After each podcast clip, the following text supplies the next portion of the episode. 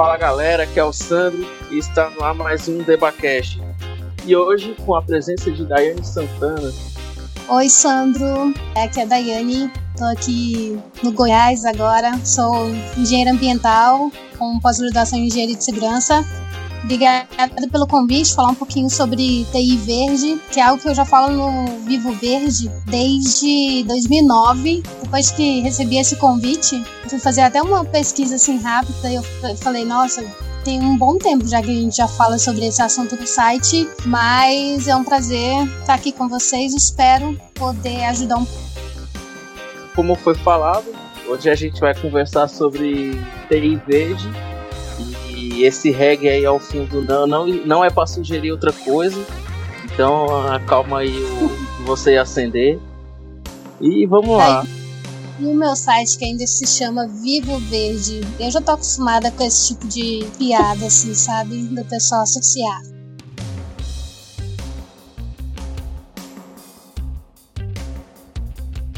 Dani, hoje a gente vive num mundo bastante informatizado, pelo menos a mais, é, mais da metade da população já tem acesso ao computador, à internet, né? Se a gente for considerar só a internet, um número bem maior tem acesso. E o que eu queria conversar com você inicialmente é qual seria o conceito de TI Veja? O conceito de TI Veja ele é bem simples, né? É um conjunto de ações, de atividades que são realizadas que tornam o processo da produção dos equipamentos. Aí quando a gente fala em equipamento, vem celular, tablet, impressoras, televisão, computadores, de fato, notebooks, né? Todos é, equipamentos tecnológicos que sejam menos prejudiciais ao meio ambiente.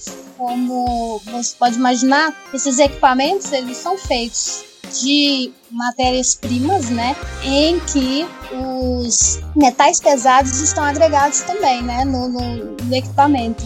Então, um grande problema que a gente tem aí quando a gente fala de equipamentos e meio ambiente é justamente questão de destinação desse equipamento, né? Para onde é que eu vou jogar ele quando eu não quiser mais? E quando você fala para mim que a gente tem muitos equipamentos, a gente tem que pensar que um indivíduo só, vamos supor, eu, Daiane, eu já tive no mínimo uns 10 ou 15 celulares por aí. Que, que eu fiz com esses 10, 15 celulares? Eu posso te dar certeza que nesses celulares, esses equipamentos que eu já tive em vida, pelo menos 12 deles eu destinei à reciclagem, né? Então, assim, querendo ou não, dois entre, ou estão aqui em casa perdidos aqui em algum lugar, mas em que algum momento eles vão ter que ser destinados a de alguma forma, né? Então a nossa preocupação é essa. Agora eu tô falando de mim, eu, Daiane, como indivíduo. Agora imagina toda uma população mundial que também resolve ter vários equipamentos, né? Uma só pessoa. Então aí você pode imaginar o prejuízo que isso pode causar para o meio ambiente, né? Então o conceito é básico e a gente vê que o problema ele é difícil de lidar, né? Você contribui para o consumismo. Talvez. Eu acho que pelo menos a, a é, ciclo de reverso aí para reciclagem pelo menos tá, tá indo bem assim, né? Eu, eu fico um pouco men menos culpado em relação a isso. Mas eu sou eu sou uma fanática por tecnologia, eu gosto pra caramba. É, eu viso comprar o celular já mais mais top Justamente porque eu sei que vai passar muito tempo com ele. É, eu também faço isso, mas assim, e um dos fatores que até a TI, a TI Verde mesmo ele pede, né? Um dos fatores que a gente pode ajudar é, nisso é justamente comprar bons equipamentos que se espere, né, que ele vá é, ter uma durabilidade melhor atualizar os softwares dele sempre, né, então, para tentar fazer uma melhor manutenção do equipamento, deixar ele em dia, acaba é, aumentando a durabilidade, né, do, do, do, equipamento, fazendo com que ele tenha uma vida útil maior. Mas não é nem a isso considerando é a mais usabilidade, né? notebook. É, concordo contigo. São fatores assim que ajudam bastante, né? Mas aí é aquela coisa, vai de cada indivíduo ter esse tipo é. de consciência Eu mesmo, igual eu te falei, eu uso um celular mais ou menos aí um ano e meio, no máximo dois anos. Mas, assim, sempre dando destinação correta para ele, sabendo que ele vai voltar para o processo de, de, fabricação dele, né? Volta para reciclagem, que daí depois ele volta para ser um, um, equipamento, um novo equipamento. Mas a gente sabe que nem todo mundo tem essa, essa ideia, né? Descarta de qualquer forma. É isso que a gente tenta, assim, passar essa, esse tipo de, de ação para as pessoas, né? O que eu gosto de pregar e o maior, o maior case que a gente tem é o próprio iPhone. Que quando saiu, se eu não me engano, foi o 7, que ele já vinha com o 4G. É, é, eu acho que o 4G é a partir do 7. Aí o iPhone 7, que aí ah, que ele faz isso aqui, que é não sei quantos. A câmera de não sei quanto, e pega o 4G, e a antena dele trabalha em seis faixas de frequência, então quer dizer, você consegue ter sinal nos lugares mais remotos e tal. E aí, aí as pessoas ficaram, ah, eu quero um iPhone, eu quero um iPhone, eu quero esse iPhone, porque eles realmente ele é um baita celular.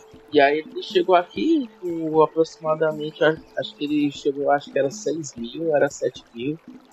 E tipo assim, aí o que aconteceu quando quando as pessoas, as pessoas que vieram comprar, eles reclamavam muito de que ah, eles falaram que ele faz muita coisa e não faz nada. Aí foi onde entra o pessoal da tecnologia.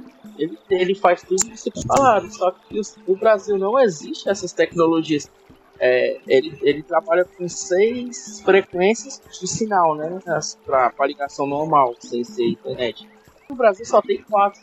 Ele capta dois sinais que não existem o 4G ainda estava sendo instalado na época, ainda tinha aquele tal de o 3G+, não existia 4G, então quer dizer, se você comprar uma Ferrari, comprar uma BR esburacada. Então não é, faz é verdade, sentido. É verdade. É, a usabilidade é totalmente diferente. É, essa questão de você é, comparar, né, que um é melhor do que o outro e tal, e ver que há cinco anos, há cinco anos atrás, a gente não queria o mesmo celular que a gente tem hoje, porque o de hoje já está bem melhor. E é isso que faz, é. às vezes, até a gente querer trocar um celular, mesmo que o anterior já ainda esteja em bom uso, né? Porque tem aquela questão do o que, que é lixo para mim e o que, que é lixo para você. O que, que é a, a definição de lixo? É justamente você olhar para aquele objeto, para aquele resíduo e você falar se serve ou não. Se ele servir para mim, eu posso reutilizar ele, eu posso reciclar ele, eu posso dar outro fim para ele. Se eu não quiser ele, eu posso simplesmente descartar. Ele vai para um aterro, ele vai para um lixão, ele vai para algum lugar. O que é bem diferente do, de, uma, de algo que você rejeita, né? Um rejeito de fato, que aí ele não tem destinação nenhuma quando a gente fala isso de em equipamentos eletrônicos, é, a gente já vê que todos esses resíduos sólidos que são gerados de, de, equipamentos eletrônicos, eles podem ter uma, uma vida útil ainda para uma reciclagem ou para uma reutilização, dependendo do, do, do, que for. Eu já vi já gente que pega é, pegava projetos, né, que pegavam tubos sabe aquele, a TV de tubo, né? Hum. Pegavam aquela, os motores, né, de, de, das TVs de tubo e faziam vasos, faziam várias outras é, coisas com aquele tubo, né? É, justamente para reutilizar o, o, material. Mas aí vai de fazer, é, criar projetos para esses tipos de fins, é, e aí por aí vai, né? É isso aí que você falou já cai muito na, na outra pergunta que eu ia te fazer, né? O impacto desse descarte. O que, que é importante, é, quem está ouvindo essa conversa, por que, que é importante você se atentar? O maior exemplo que a gente tem são as pilhas, né? Que a pessoa joga junto com o resto do almoço. E não deveria, né? o maior exemplo é a pilha. A pilha, ela entra nos classe A, né, que são resíduos perigosos, ele entra como. porque na pilha ela vem com muitos metais pesados. Então ele também tem que ser destinado em locais como os eletroeletrônicos também. Tanto que quando você vai em alguma loja que ele coloca lá descarte aqui, ele coloca lá que pode ser celulares, eletroeletrônicos e também pilhas, né? É, os impactos maiores que a gente tem, querendo ou não. Primeiro, a geração de lixo eletrônico ela só cresce. Como eu acabei de falar agora, é, eu mesmo, se for considerar é. todos os equipamentos que eu já tive em vida e que eu ainda tenho, eu tenho muito, muito, muito, e uma hora ou outra eu vou ter que descartar esses, esses equipamentos, né? A utilização dos recursos naturais, hoje, a gente já sabe que nossos recursos naturais a gente tem muitos, né? Água, solo, minerais, tem muitos. Só que eles são bem finitos, uma hora acaba. Se a gente tem é, esses materiais dentro do, dos equipamentos, por que não reutilizá-los e não precisar extrair os nossos recursos naturais que a gente sabe que, que são bem finitos? É, e na fábrica, justamente para a fabricação desses rádios que, que a gente tem aí. E além disso, um consumo de energia elétrica, que, querendo ou não, todos esses equipamentos precisam de energia elétrica. Energia elétrica a gente já vai bem mais a fundo aí, que é no, de fato a geração da energia, que aí a gente pode ter é, energia eólica, energia é, é, de hidrelétricas, né? É, nucleares, e aí por, por fim você vai. É, tem várias formas de geração de energia. O que a gente espera é que espera-se um aumento aí de, das energias renováveis, né? Está começando a ter um crescimento é, legal hoje, é, atualmente, as energias renováveis, e isso ajuda, contribui bastante para a área de tecnologia também. Uh, se a gente for considerar todas esses, essas formas de energia, de geração de energia, elas também têm impactos ambientais. A energia hidrelétrica, vou dar, citar alguns, é, fauna, ela acaba é, dispersando animais enquanto, enquanto a barragem está tá, tá enchendo, né? É, alguns, alguns vegetais, algumas plantas, elas acabam entrando em extinção ou acabam é, se perdendo justamente por conta disso também, na época do alagamento.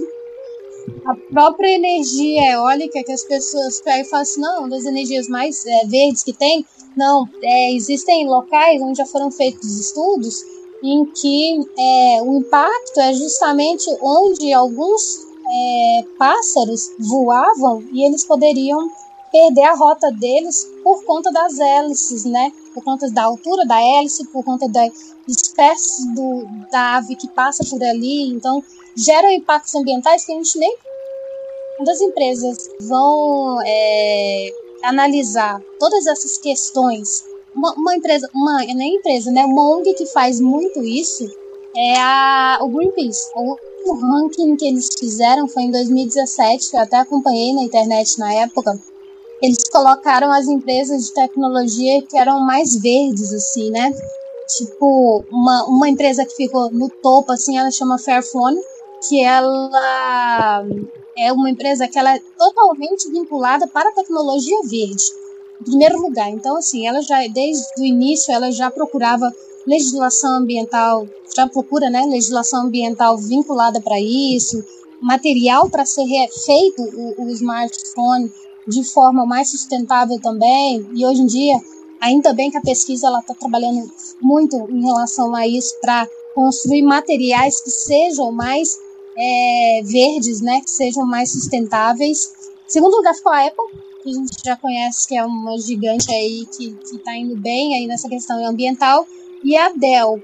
E assim, eu fiquei super chateada porque eu tava, fui relembrar isso agora há pouco tempo, que assim, lá vermelho assim ficou o Xiaomi. E hoje em dia eu tô assim, é, eu tô recheada de, de equipamentos da Xiaomi, sabe? Enfim, as, as empresas, elas, querendo ou não, elas têm que pensar nisso. Infelizmente, a gente tem ainda naquela aquela coisa assim, ah, tal empresa pensa em sustentabilidade, porque se ela não pensar em sustentabilidade, ela perde mercado, né? E perde mesmo. Isso é uma coisa boa. Mas, infelizmente, também a gente precisa regularizar tudo isso e a gente só consegue regularizar essas questões colocando lei para isso, né? Como eu tinha falado, é, a legislação, a única, aqui no Brasil, a única legislação que fala, que, que briga aí um pouco em relação a isso, da área de TI veja, área de descarte, área de é, dar um destino para isso, é a Lei 2.305 de 2010, que fala sobre o Programa Nacional de Resíduos Sólidos, né? É, que ele acabou assim, a função dele é responsabilizar as empresas pelo recolhimento desses produtos descartáveis. Ele também estabelece uma integração entre os municípios na gestão dos resíduos e a responsabiliza também a sociedade para essa geração. Querendo ou não, quem faz esse, essa, a geração desse resíduo sólido é a própria sociedade, né? Mas aí entra ou seja, ele faz com que a gente, mesmo que a gente gere o lixo, a gente também se responsabilize também para onde, onde colocar isso daí. Então, as empresas e também o, as pessoas, né? Então, ele vincula isso daí também e dá também uma é, obrigação também para os municípios fazerem isso. Eu tenho certeza. Ó, a lei, ela veio em 2010. Eu posso te perguntar, quando é que você começou a ouvir falar sobre ações de reciclagem, de coleta seletiva? Tem quanto tempo? Coleta seletiva nunca foi falado, mas aqui tem um projeto que o centro ali, o pessoal fazia muito. Você passar ali depois de seis horas, que o pessoal tá fechando as lojas, o tanto de lixo, de caixa que tem nas calçadas é absurdo. E aí agora cada empresa, né, tem que justamente fazer isso, né, responsável pela própria coleta. Isso tá desde o finalzinho de 2018.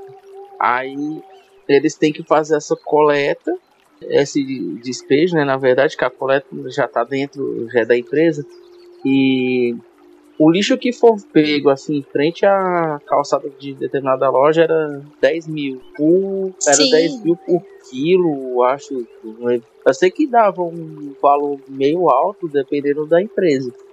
É, a legislação ela deu a própria Programa Nacional de Resíduos Sólidos ele deu um período né para os municípios se adequarem principalmente para a questão de aterros sanitários é, para que os municípios é, fizessem né, seus aterros sanitários de forma adequada. A questão também de, de coleta seletiva, eu, eu morava em Palmas, Tocantins. É, lá, essa questão de coleta é, sempre foi é, levada a sério, né? Então, tinham pontos de PEV leve, você podia levar o seu, seu material depois de higienizado, né? Porque é bom a gente ressaltar que todo material que a gente vá entregar para reciclagem, ele tem que ser minimamente, pelo menos, higienizado. Não, pelo menos, garrafas de teta, teta mesmo, que é aquelas de leite, né? Elas têm que jogar uma água e dar uma limpadinha nela ali, deixar ela escorrer. Outros, outros é, utensílios também, justamente por quê? Porque às vezes pode acontecer de nesses locais é, ter roedores ou até atrair esses roedores para esse local. E não é isso que a, a, a atividade de reciclagem quer. Até porque depois desses materiais ele vai ter contato também com as pessoas que são justamente ou os catadores, que geralmente nesses locais onde é estruturado esse, esse, esse plano, né, estruturado, é, já vão para galpões onde eles podem separar. E quando a gente fala de TI também, a gente tem que lembrar Geralmente, quem faz essas coletas de equipamentos eletrônicos, eles pegam equipamentos. Eu mesmo, eu já vendi, entre aspas, um PC grande que eu tinha, que era um, um desktop, né? Ele, eu vendi cada item dele por um real cada peça, pra você ter ideia. Eu até falei pro cara, não, moço, não precisa nem me dar o dinheiro, não. Aí quem ia dar o quê? Ó, o teclado, o monitor o CPU ia dar 3 reais. Aí eu falei, não, moço, não precisa não. Eu, eu quero mesmo é, é, descartar porque eu sei que isso vai levar para reciclagem. Não, é isso mesmo. Aí tudo bem. Mas assim, depois vai para algum lugar para ser feito o desmonte, né? Então quem faz esse desmonte é justamente uma pessoa, né? Que espera-se que esteja com todos os EPIs, luva, máscara, é, uniforme, para que ele não venha ter contato com esse tipo de metal também, né? Isso é o que até a legislação me pede, né? Eu tô falando aqui uma coisa que é o que a gente espera. Se é uma realidade, não sei. Às vezes não é tem. outra história. É, aí já é uma outra história.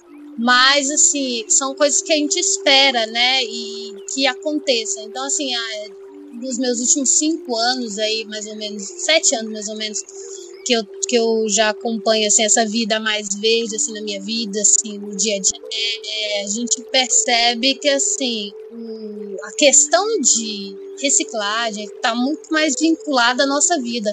Eu tô agora em Binaçu, Goiás. É bem assim, divisa com Tocantins, cidade bem pequena e tal. E aqui ele, a coleta seletiva aqui ela é muito rigorosa. Por quê? A prefeitura fez um projeto, as pessoas resolveram. É, tinha uma empresa grande aqui que, que, que resolveu encabeçar também. Então, o poder público com o poder privado resolveu fazer um, uma ação legal, né? E tudo isso encarretou, acarreta que hoje, hoje todos os dias passa um carro, todos os dias não, duas vezes na semana, passa um carro tocando uma musiquinha que lembra aqueles ring-tongs, ring-tongs, sabe, de, de celular de antigamente.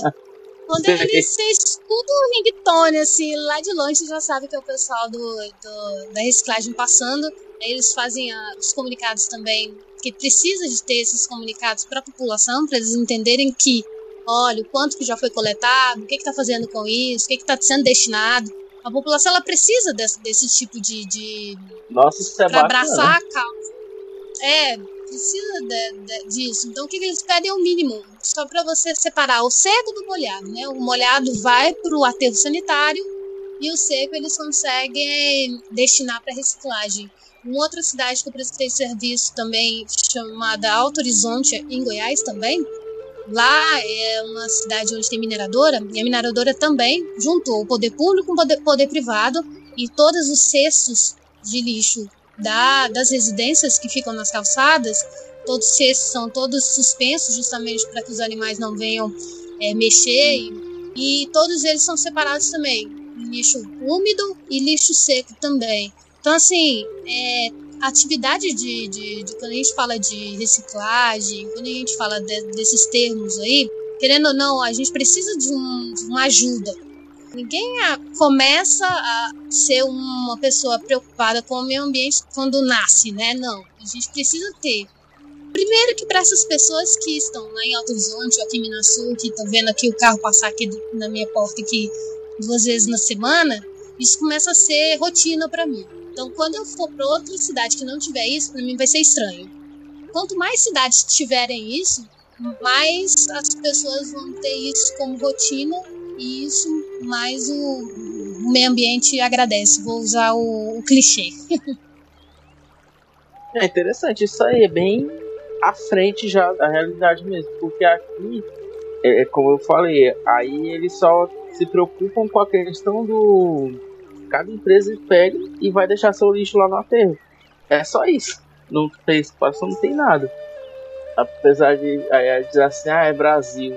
Infelizmente, né? Porque no final do ano passado pra cá já, tinha morrido isso aí e o carro do lixo tava infelizmente recolhendo aquele monte de caixa no meio da rua de novo nem todo aterro sanitário que é você ouve falar aí é de fato um aterro sanitário regularizado, com manta, para que não tenha contato do chorume com o lençol freático. Porque do lençol freático, todos os rios que estiverem próximos ou que desaguem próximo a ele, pode ser que venham se contaminar. E a gente não vai muito longe não, por quê? Eu trabalhei um bom tempo na outorga. Outorga é a concessão que a gente dá de água. A água não é, não, é, não é minha, né, sua. Ela é de todos nós, ela é da União, no estado de Tocantins. E, assim, o que a gente mais via eram postos artesianos contaminados. E, e, existe uma, uma falácia aí de que postos artesianos a água é limpa. E não é provei por A mais B em várias análises de água que a gente é, fazia lá e analisava em projetos lá, a gente via que muitos vinham com coliformes fecais e isso não é nada bom para o ser humano. Se acontece isso de poços artesianos em alguns lugares e venha contaminar essa água, ou então esse chorume vem aí para um corpo hídrico, que é um rio, e ele vem e logo à frente tem uma cidade onde vem a captação de água e mesmo que tratada, tudo bem se for tratado, mas a gente sabe que não é muita realidade do Brasil. A gente ainda existem muitas e muitas cidades que ainda não têm tratamentos de água e as populações usam a água do jeito que dá.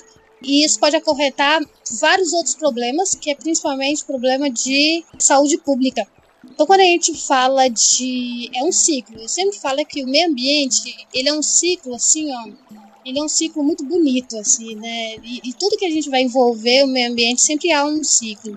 Então, esse ciclo aí do, do material, é, dos resíduos sólidos e da, do, dos materiais é, de eletroeletrônicos que geram um problema, um impacto ambiental em relação ao solo, em relação à água, acaba chegando à população acaba chegando a, depois da população, acaba é, gerando um problema econômico. O que era ambiental virou é, problema econômico, que vira um problema de saúde pública, e tudo isso é um ciclo. Então, se a gente não, não cuidar primeiro do meio ambiente, só gera outros problemas. E como é que a gente consegue tratar esse meio ambiente? É só fazendo políticas ambientais de boa qualidade, vinculando a população, as empresas, as políticas públicas também, que de fiscalização, como a gente já está falando aqui de uma legislação, só com a legislação que a gente consegue ter hábitos melhores, né? Infelizmente a gente acaba sendo obrigado a isso, mas é um ciclo e esse é um ciclo assim vicioso que se a gente tratar de uma forma legal, a gente consegue ter um ciclo de que talvez as próximas gerações elas já nem vão ter problemas ou, ou reconhecer esses impactos, esses tantos impactos negativos que a gente enumera hoje, e eles vão ver bem menos impactos negativos daqui para frente. Mas é uma briga aí que a gente está aí tentando lutar aí. Eu sou especialista em gestão de recursos hídricos e também sou é, engenheiro de segurança do trabalho. Então, a gente está num período em que a gente está tendo que ensinar a galera lavar as mãos. Quando a gente trabalha nessas áreas que eu já trabalhei, que é SSMAC, Saúde, Segurança, Meio Ambiente e Comunidades. A gente já vem já desse ciclo já de, de, de da área de meio ambiente em que lavar as mãos faz parte de higiene pessoal, higiene coletiva também, quando a gente vai falar de uma empresa e tudo mais. Então, a gente fala sobre higienização das mãos, né? Só que agora a gente está falando para uma população mundial, né? Uma coisa é falar sobre isso para um grupo de trabalhadores, ali 300, 400 trabalhadores numa empresa, e outra coisa é eu falar para o mundo inteiro, olha gente, é assim que a gente lava as mãos, PPPPP. Agora eu vou, vou bem mais para frente, né? Sandro, seja verdadeiro comigo.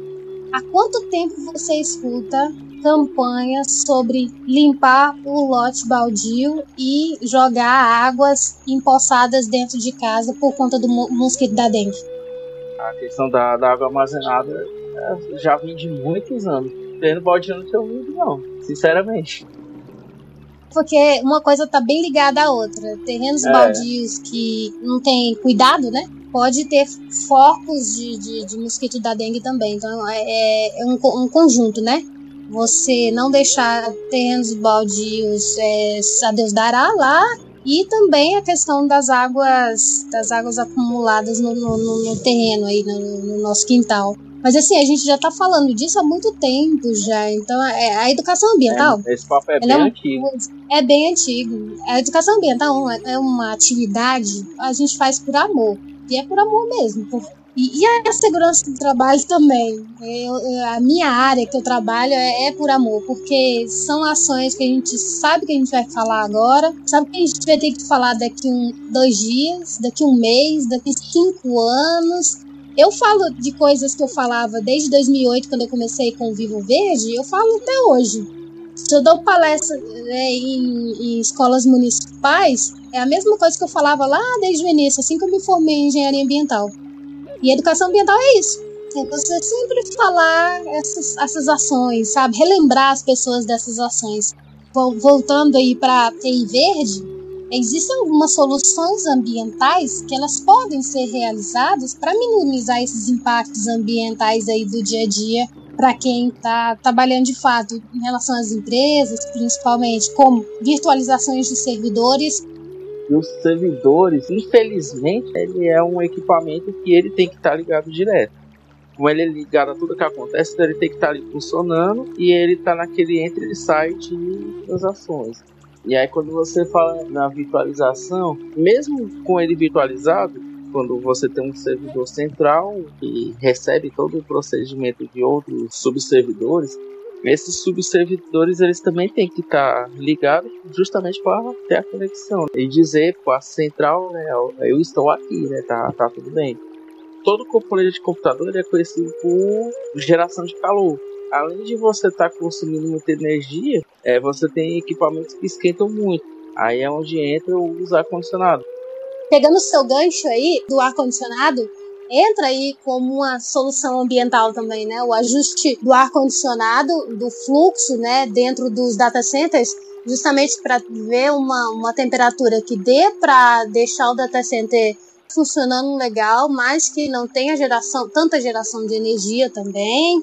É, uma outra solução ambiental legal também é a aquisição de equipamentos com certificados válidos. Hoje em dia a gente tem aí certificação LEED, certificação WASHES, são certificações ambientais que ajudam nessa questão que a gente sabe que existe uma procedência, que existe um plano ambiental legal. Para tudo isso, a gente tem aí algumas ações em que todo mundo pode ajudar. Eu acho que é uma boa a, a gente ressaltar, né? É, aí vem aí alguns clichês, como desligar os equipamentos quando não estiver em uso. Uma coisa que a gente vê muito em empresas, até uns recadinhos assim que colocam, é bem mesmo para lembrar. É aquele famoso apague a luz do lado do interruptor na parede, assim. No momento do almoço, vai lá e desliga o monitor do computador já foi visto que em algumas empresas conseguiram diminuir significativamente a questão de energia, né, economia de energia. E é sempre bom lembrar que é bom você anotar o quanto você gastava de energia ou de água, o consumo, né, que você tem aí desse, desses fatores no início porque para você ter um comparativo depois das ações ambientais que você começa a ter, das atividades, né, que você começa a realizar.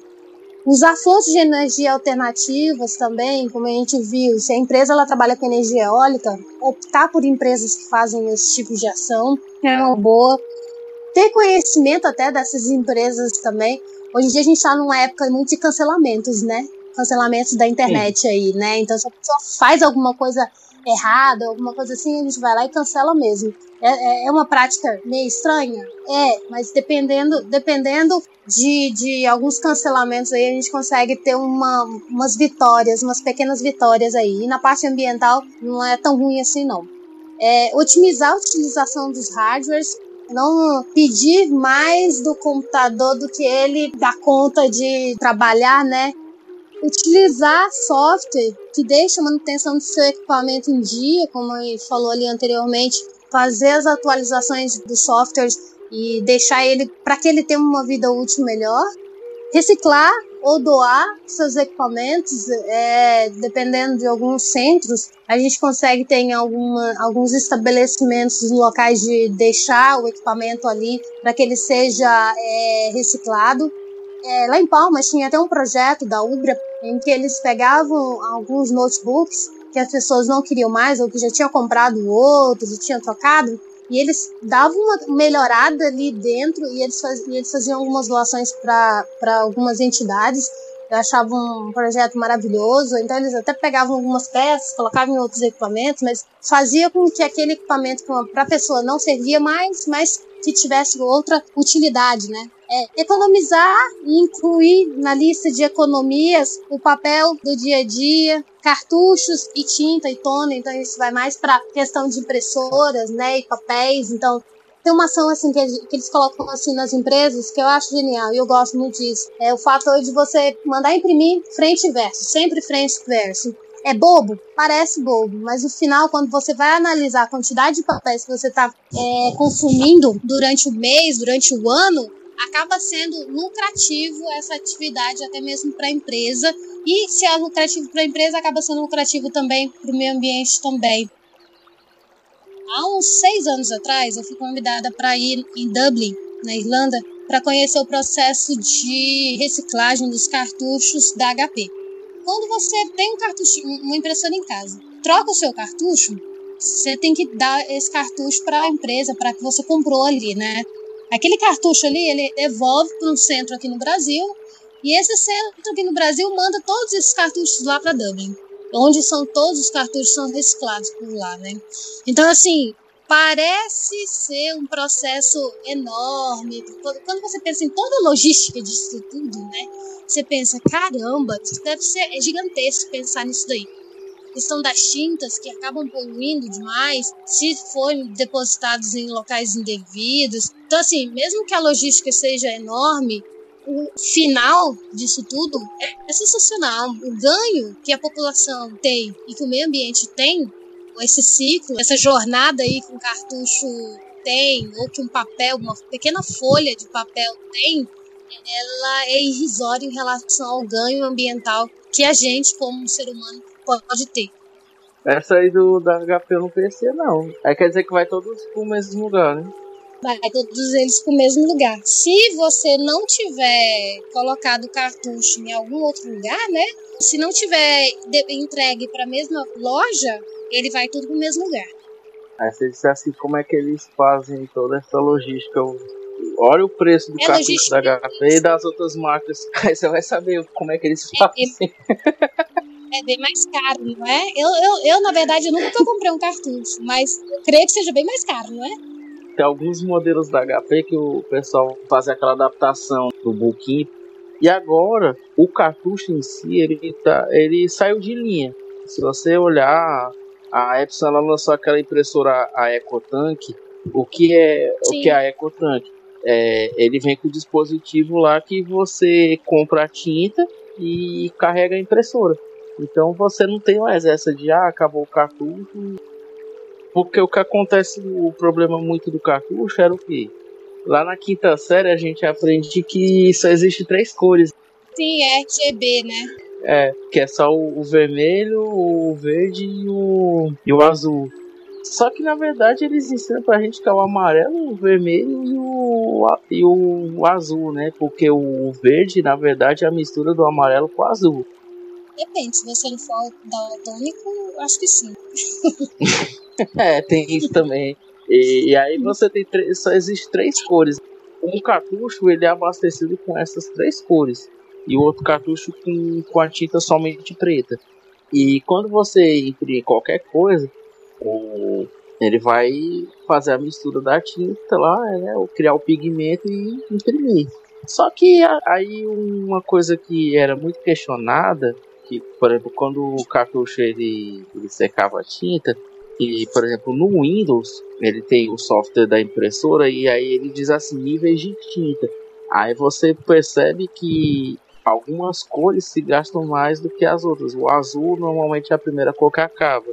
Aí chega num ponto que o cartucho não seca, porque, por exemplo, ele acabou a tinta azul, mas ele ainda tem o vermelho e tem o verde. Então, quando você vai imprimir, aí acontece de qualquer cor que dependa do azul não sai. O azul em si não sai. E se for alguma coisa de uma mistura, por exemplo, um. Se eu precisar misturar lá o vermelho com o azul, aí só vai sair o vermelho. E aí as pessoas reclamavam, é, não dá certo isso. Aí a, a HP tentou aliviar muito isso como? Ela lançou o cartucho recarregável. Aí o que é o cartucho Sim. recarregável? A pessoa abre o cartucho e completa a tinta, por exemplo, só tem verde, então eu coloco o vermelho ou azul, só tem azul, aí bota as outras, só, só secou o verde, aí coloca só o verde. Sim, a última empresa então, que eu trabalhei utilizava desse jeito também. Não, mas isso era feito no cartucho. Ele tinha um equipamento próprio que abria o cartucho e ele via qual era lá que estava menor, né? Na Sim. tela aparecem os níveis de tinta e você completa só aquela cor, ou no caso as outras todas, né? Mas aí ela remetia, ela remetia ao mesmo problema. Aí foi quando saiu as impressoras a laser. é a sacada da impressora laser, né? No Tony, ele tem lá a tinta, que ele joga o pó da tinta e vem um, um laser que esquenta e fixa. Só que uma impressora que imprime só preto já é cara, aí você imagina o preço de uma colorida, a laser as empresas hoje em dia elas fazem alugar essas, essas impressoras, né? A, a laser. Pelo menos, é, agora você me fez lembrar, essa última empresa que eu trabalhei, eles tinham é, impressoras alugadas também, a, a de tinta também, a laser, e eram feitas dessa forma que você falou. É, acaba que vira um negócio, né, de, de impressoras, essas impressoras ela tem uma, uma usabilidade acaba sendo bem maior do que às vezes se ela tivesse se eu comprasse e usasse ela esporadicamente e essas empresas que são só de aluguéis de impressoras elas acabam tendo a obrigatoriedade de mandar essas impressoras quando elas não estão boas mais para uso para reciclagem. Elas já entram no PNRS, no Programa Nacional de Resíduos Sólidos. Porque ela, como empresa, ela tem que dar uma destinação correta para essas impressoras no final, quando elas já não estão mais para uso, né? Não vejo com maus, maus olhos, não, nessa questão. Eu acho até legal a, que a empresa simplesmente alugue uma impressora no, no, tempo correto e a própria empresa que, que alugou que deu o destino correto para aquela impressora. Mas aí no caso de alugar é, é, é focado muito para a empresa Aí quando a gente vai para as residências, não é viável, porque a pessoa compra a laser preta, né, a normal, beleza, ela imprime muito mais rápido, tem uma quantidade maior, o custo de uma impressora laser colorida é muito alto. E aí Sim. ainda bateu de frente com outro porém. Dizem, né, que a, a impressão no, na, no jato de tinta é melhor para muita coisa. E aí eles tiveram essa sacada de que muita gente fazia. É, a gente chama de ajuste técnico, né? Vulgo gambiarra. Tem, uma, tem um modelo da HP, me, me fugiu agora esse modelo, que é uma impressora bem grande. Ela é grande e ela pega quatro. Ela é quatro cartuchos. Eles criaram um dispositivo que simulava os quatro cartuchos e colocava dentro da impressora e tinha uma mangueira para fora da impressora e do lado da impressora tinha lá as garrafinhas de tinta. E aí, automaticamente, o cartucho já ficava se carregando automaticamente.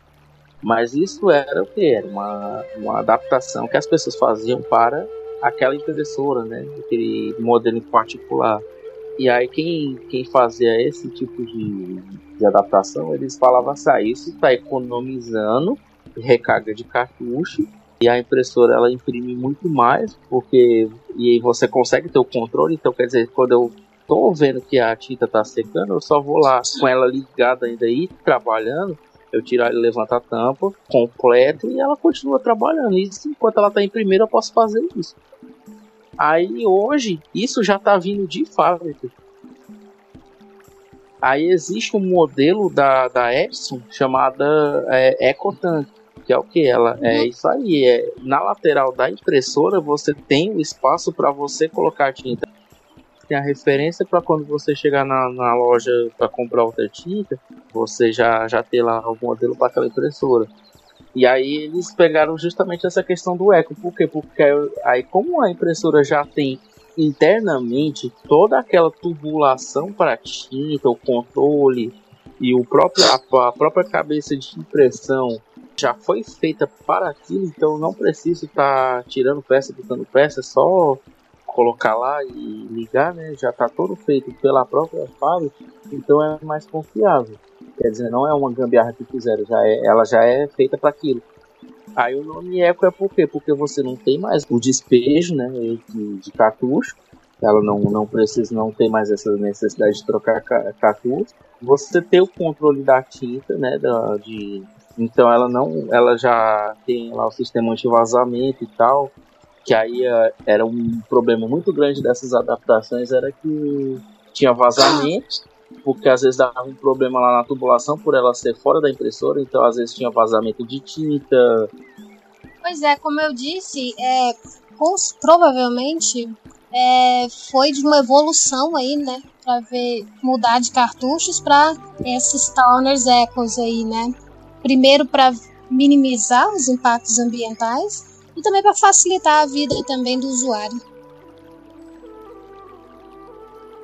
E Daiane, que que apesar de você já ter dado uma prévia aí, né, o que, é que a gente pode fazer então em relação aí tipo uma pergunta que eu ia fazer, eu já li sobre, mas eu peguei bem vago. Qual o impacto do chumbo quando ele é jogado assim no solo? É, o chumbo ele é um dos componentes, né, que vão Isso. aí nos equipamentos. Quase é, de todas as peças tem chumbo ele entra aí nos, nos, metais pesados e o chumbo, o problema dele é complicações na saúde humana. De chegar a um ponto de saltar de um animal ou de contato direto proveniente de, da água e acarretar alguma doença no ser humano. A gente até tem um problema na questão da incineração desses equipamentos eletroeletrônicos, porque na incineração pode acontecer de poluir a atmosfera. Então, geram poluentes atmosféricos. Então, não é uma das melhores alternativas. Então, às vezes, separar os equipamentos e dar a destinação correta para cada um desses materiais é a melhor forma.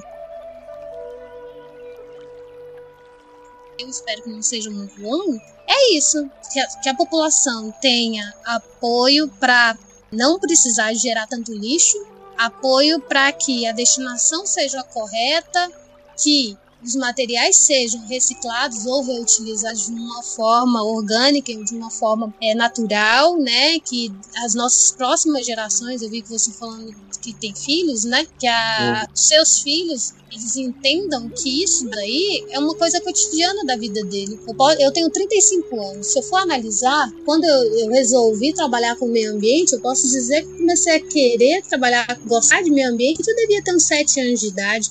Quando eu escutei falar de que existia realmente meio ambiente, quando lá na escola eles já começavam a falar sobre isso. Então, é, e é uma coisa que eu bato muito na tecla até hoje mesmo é a questão de educação ambiental de base. Porque se eu não tivesse escutado falar sobre isso na minha na época de criança, talvez eu não seria a profissional que eu sou hoje, ou talvez teria ido para outros ramos também, né? Então, quando a gente fala sobre, é, é, pensa lá no Japão que já faz isso, que já consegue é, trabalhar com todo o resíduo sólido dele para que não precise ter lixões na frente de casa ou próximo à nossa casa, que acabe gerando problemas no, na saúde pública, é disso que eu quero, é, é o ponto que eu quero chegar.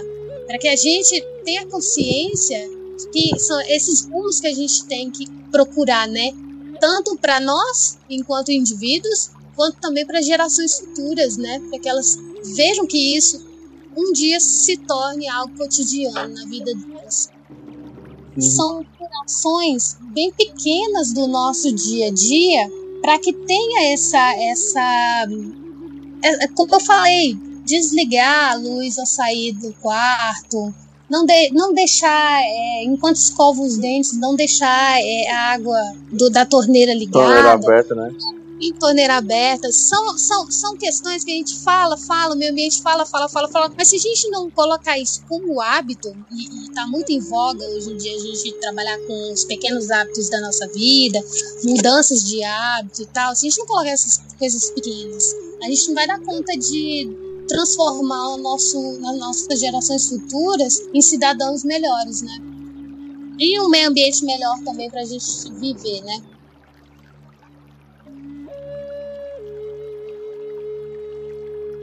É, a gente ainda vive num país e a pessoa está, ah, isso aqui não presta, um novo, aí joga fora e pronto.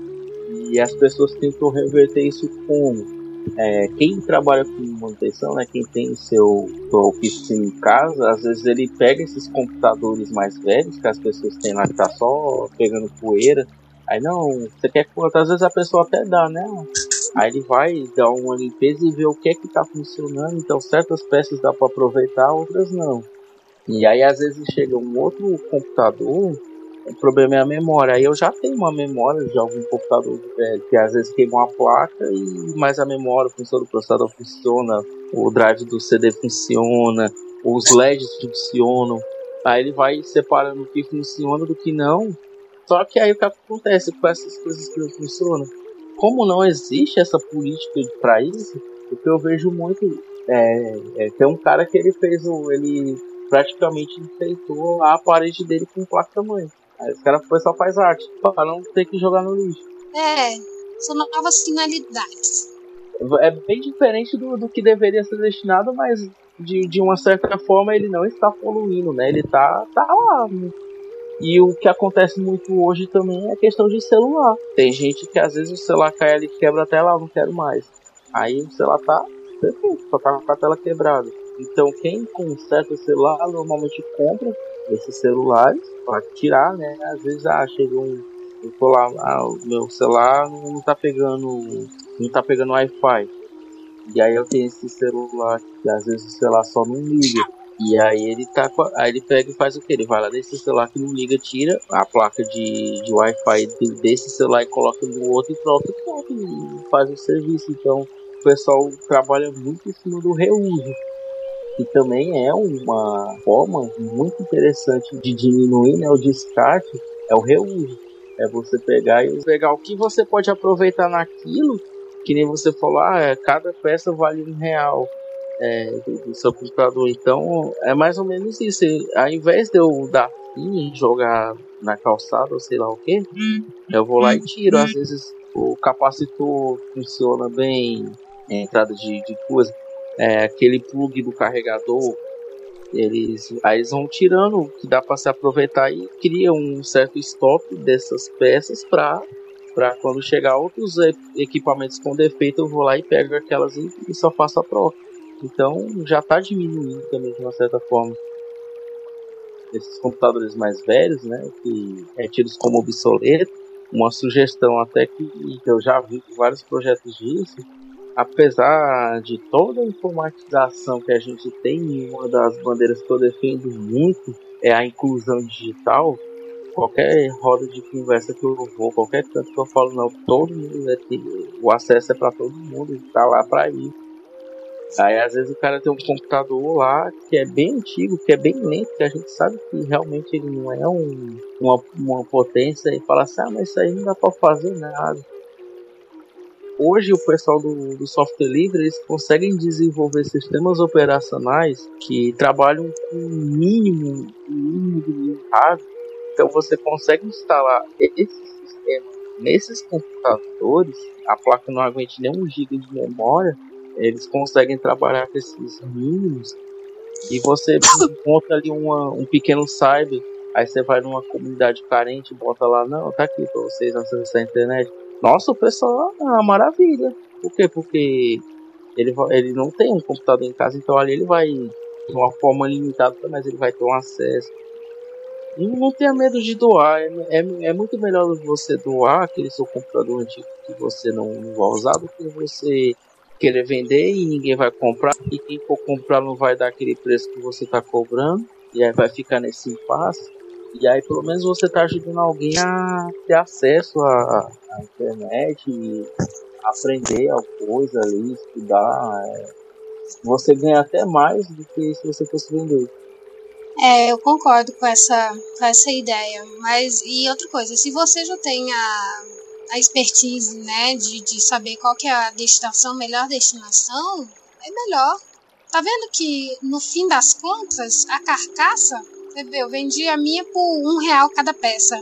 É, é preço irrisório. Ninguém, ninguém tá, tá ali pra lucrar em cima daquilo ali quando você doa, né? É até um ato de doar, né? De dar. Então, a ideia não é lucrar ali em cima daquilo ali. Quem vai lucrar no final das contas é quem tá reciclando de fato, né?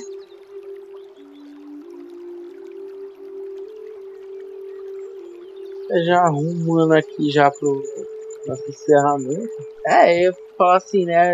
Dicas, né? Você já deu diversas. Então, assim, se você não. É, é isso, se você acha que. Acha que não, né? Se não existe uma política de, de coleta para esses equipamentos eletrônicos, né, tecnológicos, faça igual o cara lá da, da, da assistência técnica, faça arte. É, eu assisti um, um curta uma animação curta-metragem, né, que o nome da, da animação é Golden Time, não sei se você já assistiu. É a história de uma televisão, é uma televisão antiga, mas aquela televisão antiga mesmo, aquela de madeira, e ela funcionava. O filme começa no lixão, o carro para, o cara joga ela lá e vai embora. Sempre ela buscava chamar a atenção e dizer que ela funcionava e que ela não deveria estar lá.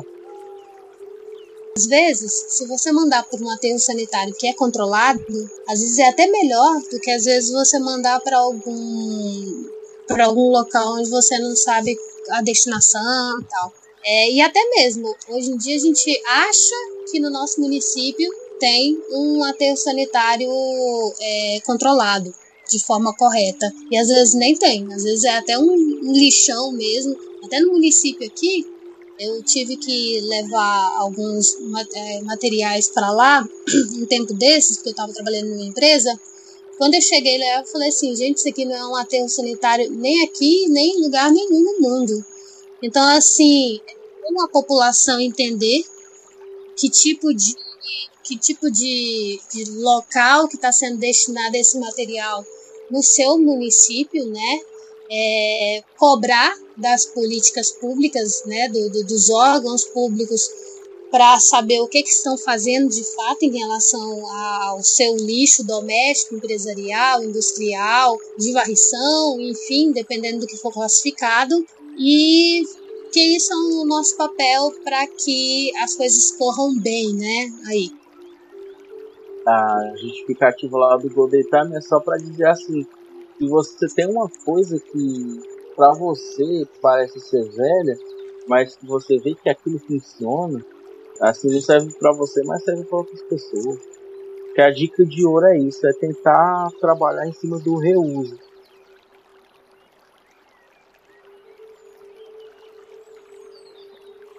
Então é isso, pessoal. A gente tem que pensar muito nisso, principalmente questão de componentes eletrônicos que soltam, que podem agredir o meio ambiente. Então, pensar no descarte consciente, achar formas de reuso e manter né, o nosso meio ambiente funcionando. Com certeza. Eu queria até pedir aqui o um espaço para convidar o pessoal, então, que estiver escutando, para acessar o meu site, que é o vivoverde.com.br entrar, entrar em contato também pelas redes sociais, todos são arroba Vivo Verde. E também escutar o nosso podcast também, que a gente está aí, já foram lançados dois episódios, um que fala sobre meio ambiente e o coronavírus, e o outro meio ambiente e turismo. Todos os nossos podcasts vão ser vinculados ao meio ambiente, geralmente um assunto que esteja em voga, né? Vinculados ao meio ambiente, porque a ideia é mesmo mostrar que o meio ambiente ele está vinculado a tudo que a gente faz, a tudo que a gente está é, tá envolvido, né? O meio ambiente está em tudo, em tudo. E a ideia é essa, para a gente perceber que a gente tem que ter essa preocupação com o meio ambiente no nosso dia a dia, nas pequenas coisas, como a gente já até comentou aqui, e também na nossa responsabilidade como cidadãos do mundo também, né? Porque querendo ou não, toda a nossa ação, todas as nossas atividades que são realizadas, elas vão gerar impactos tanto positivos quanto negativos. E são esses impactos que a gente deixa para as nossas gerações futuras. Então, cabe aí entender o que que você, enquanto cidadão, quer deixar para a geração futura. Coisas boas e coisas ruins, não é mesmo? Só tenho a agradecer. É isso aí, vamos pensar no planeta. Procure aí o Vivo Verde nas redes sociais. Se você gostou desse episódio, né, até a nossa campanha compartilhe, compartilhe o Debacast. Aí tem a, a nossa hashtag Eu Ouço Debacast. Compartilha lá no, nos grupos de WhatsApp, lá manda pra sua tia lá que, que compartilha tudo no WhatsApp. Acredita na cloroquina? Eu nunca deixe sua tia fora disso. Com certeza. E eu é que agradeço a oportunidade de poder falar sobre meio ambiente também em outro, outros canais.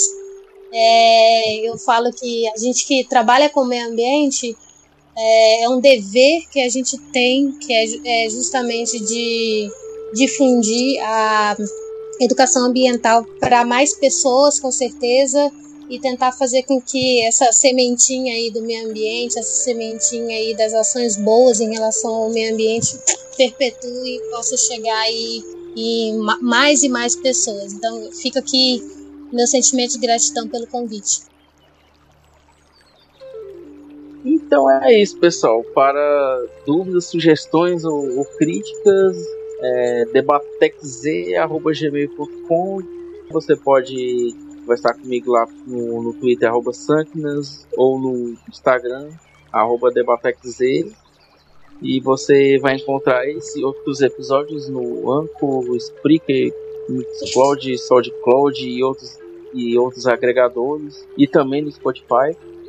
É, se você estiver ouvindo esse episódio pelo Spotify, quando terminar você pode procurar lá a playlist Trilhas do Debacast, que vai ter essas músicas que, que tocam ao fundo do, dos episódios. E é isso aí. Até a próxima. Um abraço a todos. Fui.